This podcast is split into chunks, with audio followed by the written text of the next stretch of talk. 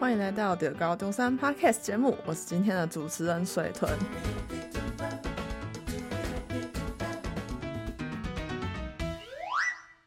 好久没有主持了，但水豚其实一直都有在幕后工作。好了，我不是今天的重点。今天呢，我们特别邀请到一个元老级的主持人回来第二高中山跟大家聊天。但他今天不是来当主持人的，是要来跟我们分享超实用经验。让我们欢迎海豹。嗨，大家好，我是海豹。要介绍一下，可能有一些新观众不认识你。刚刚主持人有说嘛，我们是元老级的主持人。对了，算是算是创办人之一。一起一起把这个中猴中山做出来的一个人，然后现在因为比较忙，然后所以就没有在这边。海豹现在大四了，要不要说说你最近大四都在忙些什么？大四哦，那我我自己是在工学院。你是机电系？对，我是机电系的。工学院这个东西其实蛮特别，就是你大一、大二、大三会蛮忙的，就是必修很多，嗯，然后到了大四就会比较闲下来。那这个闲下来就代表说你可以去。把一些你没有修的课啊，或者是一些你想做的事情，把它做完，好像跟有一些科系不太一样。对，会有点反过来的感觉。对啊，对，因为像其他科系可能会在忙着实习或者是那些的。所以你们没有规定说大四一定要实习？没有。就是自己选择，对，会是自己选择的。哦，那你自己最近在忙什么？嗯，说前阵子的好了。好啊，我们前阵子忙完了一个专题展，哦、那这个专题展就是呃，我们每一个机电系的同学都一定要修的，它是必修。那基本上就是从三年级开始做，然后做一年，然后就看你想要做什么主题，你就去找一个教授，然后开始去真正的在这个机电的领域去把你说。一到三年级全部学的知识就把它串在一起，这样子，然后实际的做一个东西出来。我想蛮多科系的大三、大四或许会要求你要做个专题，因为我们也是，尤其是我们学校了。对啊，对啊，对。哦，这是吗？我还以为是每间学校都有。每间学校都有，但我觉得我们学校更注重在专题这个哦，这东西。我想到这是一个现在的趋势吧，有点类似自主学习。那你做这个专题啊，还有你现在在做一些研究之类的这些经验，都是在为了你的未来就业铺路吗？嗯，多少一定是啦。就是因为其实机电系学的东西是非常广的，那也给各位学弟妹知道一下，我们机电系。最重要的就是五个东西，五大力学：静力、动力，然后流力、孤力，还有热力。这五大力学。然后除了机械这些东西之外，我们还要学一些电的东西，像是自动控制，然后像是一些电路学、电子学那边。对，所以我们学的东西其实蛮多的。你学的东西其实你不可能说我学这个些东西，我就可以马上出去去用，你一定要。通过你自己的一些想法或自己一些统整，你才有办法统整出诶哪些技能是我需要的，然后呢，我才可以去把这些技能再嗯，就是更加的去强化它，那你才有办法带到以后的业界。你会不会觉得在学校学的东西还是比较偏理论，然后进到业界之后好像就会有点落差的感觉？因为我们学校一定是因为毕竟就是大学嘛，大学就是会让你学比较多的理论。那要怎么弥补这些落差？弥补这些落差嘛，那就是像我刚刚说的，你可以做一个专题。那像我们学校就是一定要做专题嘛。嗯，对。那你可以找更多东西来做。那以我来说好了，我自己其实是做，如果在听，然后是对工学院有兴趣的，应该就会知道我自己做的是讯号。嗯，讯号包括你的声音，你的一些可能。自然界的一些震动啊，或者是一些就是讯号，对，那就透过这些讯号，我们去解析它，然后我们可以就是反推出，哎，这个声音代表什么意思，或者是哎，这个机台发出了这个震动，那这些震动可能代表机台有故障啊，或者是什么，那我们就是去透过这些方式去解析出来。这样感觉，如果这个大事就荒废在那边，好像很难直接进入业界。对。所以其实我那时候我大三，我从三年级就本来就决定说，终于修完必修课了嘛，嗯，然后想要说大四要直接躺平，躺平是怎样？我从我已经预谋一年了，你们你们知道吗？就是已经很很希望大四，很期待大四这个可以躺平的期间。好，结果没有。看来你没有。对，对，有很多专题要做啦。那我蛮好奇的啊，就就读机电系或是理工科系的同学，在毕业之后会选择直接进入职场，还是会继续读研究所？嗯，大部分应该都还是会走研究所，因为我们的生态比较怎么讲？比较看重研究所这个学历，比较看重学历。研究对研究所学历，你说如果没有读研究所，你直接进入还是会有很多不懂、不会跟不上的东西，嗯，或者是说你没有研究所，你当然也有很多工作机会，嗯，但是这些工作机会可能就会比较是你不想做的，哦，譬如说，然后讲基层的那种，对啊，可能要修机台啊，你就要随口随到。哦，或者是轮大业，就是第一个一定是找你没有研究所的这种。嗯，好像在一些机械电子厂会出现这种状况。那、嗯、有没有你认识的人，虽然是读理工科系、机电系，但是却选择了一个好像不是直接相关的工作？现在是好奇而已。嗯、当然有啊，我有朋友是可能机电机械出身的，然后最后去 Google 上班啊。哇。那就是很 很厉害的人。对，那你现在个人也是在准备申请研究所中吗？嗯，大概是这样，因为我们研究所有分考试和推甄嘛，啊，就偷偷讲一些你准备的心路历程，心里话嘛。对，因为其实其实我不知道其他的领域是不是这样，在我们领域就是，假如你要考试，以我朋友就是我听到的，我身边听到的，他们都会说，因为其实研究所考得很偏，考得很偏，所以。你要读的话，你自己读，或者是你透过学校学的，一定是不够的。哦，所以就很多人去，会有很多人去研究所。对，然后其实我那时候大一的时候，老师有也有在课堂上提稍微提过，就是研究所这些事情。那其实我那时候会觉得说，好像不关我的事情。对，但我后来就发现，哎，没有，其实一年级就真的要有一些想法在了。嗯，譬如说你想要推甄，或者你想要考试。所以其实你一年级就可以提早去了解这些事情，譬如说我推甄的话，我要怎么怎么做；那我考试的话要怎么做，而不是到二三年级再来想，会我觉得会比较好。那也会有比较充裕的时间可以准备哦。然后还有推甄嘛，对，推甄其实就是你透过大学的成绩啊，就是如果你成绩够好，那你就可以去推一些比较好的学校往上推啊，台青教成，或者是选择继续留在。我们中山大学，以我们来说的话，我们是有分组嘛，分什么机械啊、动固力、流力那一种、热流那种那些组。那以最好的控制来说，其实你要往上推的话，至少要到二十、十五趴这边，你才有办法往上推到成大以上。对那你们系不是人蛮多的吗？嗯，人蛮多的，也还有两个班。对，大概九十六个，我们这一届。哇，超多，是大概是三个我们，应该超过。这样子要拼到前面的，就要更加努力了，对吧？嗯，对。那就读研究所，你自己会打算走考试还是推甄，还是有其他管道？嗯，我的话应该会选择留在中山。嗯，对，因为一些就是。我刚刚说嘛，考试很难，要要补习，然后不想、嗯、不想补。第二个就是成绩不到，成绩不到吗？成绩大概能到成大了，但是成大还有一个你要考虑的就是教授嘛。哦，你喜不喜欢教授做的这个东西？我听过这个说法。对对吧？所以众多的因素考虑下来，就会就选择留在中山，然后就刚好有认识的教授。啊哦，然后而且现在的话，如果你留中山，它会有一个机制叫做五年学硕。哦，五年学硕，偷偷讲，这是我指定要求要问的。这算是一个蛮特别的制度啊，这是只有中山有吗？还是？诶，我们中山叫五年学硕，那其他可能也会有类似的。哦，对，其实我没有查过啊，但我觉得五年学硕是一个还不错的制度。那你可以跟大家介绍一下吗？啊，五年学硕它其实是，它其实就是推甄。就是你一样是走推甄的管道，嗯，那如果你推甄之后，然后你就选择留在自己的学校的话，那你就可以启动这个五年学硕的东西。对，那他报名的时间其实不是在大四，他是在大三下就，就是我们系的话，大三下就开始。哦，我有看过，每个所要求不太一样。对，所以要准备的话，可能不能，可能到我这个时间就来不及了。啊、哦，对，这时间就过了。那五年学硕是真的让你五年就一次拿到两个学位吗？嗯，这个就要看教授了，啊、因为我们进去都会跟教授谈说，假如说，然后我今天找我的教授嘛，就进去先跟他谈说，我想要五年学硕，那他可能就会聊一下硕士读两年嘛，你可能一年级修课，然后二年级就要准备论文，嗯，对，对吧？大概都是这样子。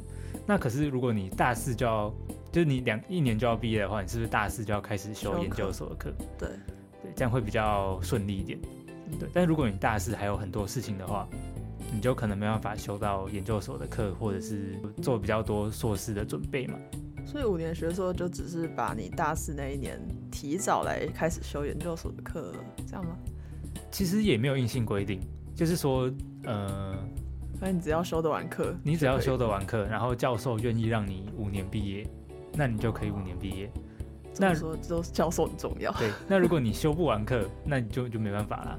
原来如此，我想应该有先帮大家解答一下五年学硕是什么了。你自己就是走这个五年学硕申请的吗？对，那申请成功了。申请成功了。哇，要分享一下。他是这样子，他是会在我刚说嘛，三下或者是四上这边会先申请。对。然后你申请完之后才是推甄的日期。对，所以你一定是先申请，然后申请他会跟你说有没有通过这样子。所以如果假如真的没有通过，你还可以再走推甄。或是其他，哎、欸，你就算通过，你也要走推甄。哦，对对，它就是一个推甄的附加。所以通过了不等于直接可以上。对对对对对，不是不是，不是。好像突然又觉得有点复杂。刚刚还想说好像通了，它就只是它就只是你一样，反正五年学硕就是包在推甄里面 啊，了解。所以你一定是推甄，然后再看你有没有五年学硕的这个东西，有的话你就可以有五年内就可以毕业的这个好处。那其实对于五年学硕，我自己有听过一些迷思，像有些人就会觉得说，你少读一年的时间，在学习的深度啊，还是去实际实习累积经验上面，就会少于一般研究所的学生。你觉得会有这样的状况吗？那这当然是看人啊，你研究所读两年可以混啊。也是啊，对啊，看人。那跟不同系所的性质会不会有差？以就是我只经历过我们这个系啊，对对。那在我看来，因为我们教授会给蛮多东西的，所以我觉得以这个量，就是这个分量，我觉得会就是差不多啊，不会比读两年来的少。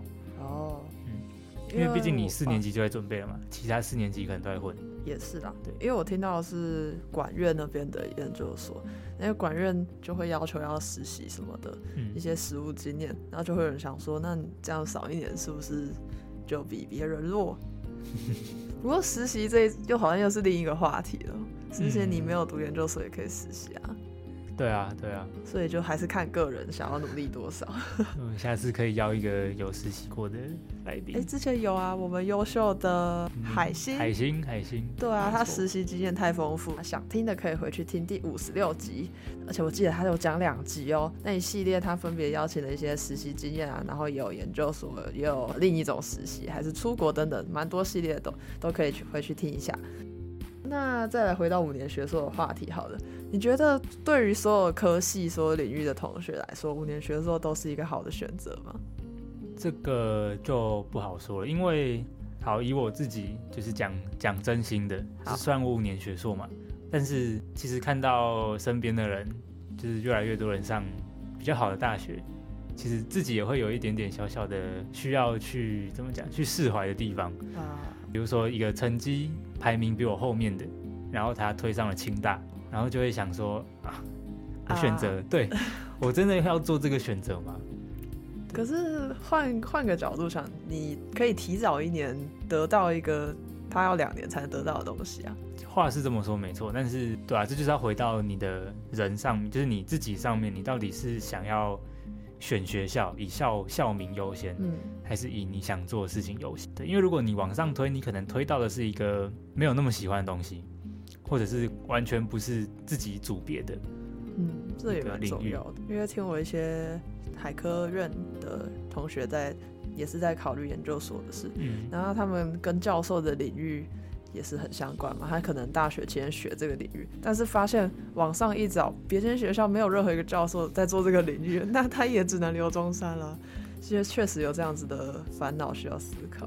没有，因为我相信现在的学弟妹应该都是看得蛮前面的哦，想得蛮远的，对对，自己的路，对啊，所以其实可以就是花大学四年想看看你要怎么做，那当然，如果你成绩够好的话，你就不用想了，就走考试。没有啊，你推荐也可以啊，就变成是你选择学校了，而不是学校去选择你。哦，就是说，如果你不走推甄，你走考试的话，那其实你需要一个非常非常非常大的意志力，因为考试是在寒假。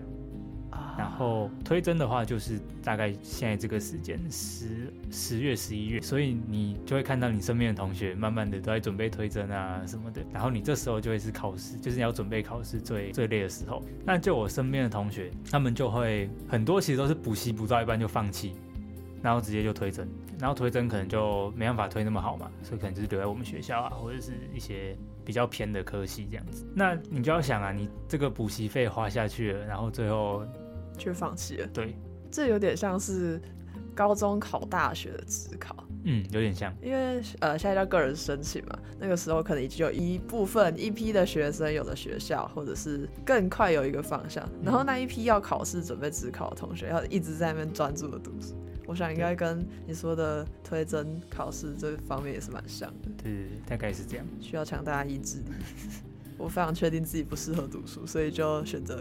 个人申请，所以我觉得还是多看看，然后多有一点自己的想法，不要被其他人牵着鼻子走。因为有的人他就是比较擅长考试啊，嗯、也许对他来说是比较好的选择。没错，这样一想，升大学跟升研究所好像还蛮像的。但是升研究所就是没有人管你啦。对啊，升大学可能还会有人帮你规划啊，而且是全班的同学一起进行。嗯嗯，确实还是有这么一点不一样。好啊，那你之后要不要分享一下你自己准备申请研究所这个过程的一些心得或是小技巧？我必须说啊，因为其实我成绩蛮前面，以我这个成绩点，然后我前面的人没有一个是要留在中山的，所以其实我在推中山的这个过程是蛮顺利的啊，也对。然后其实我有多推其他学校。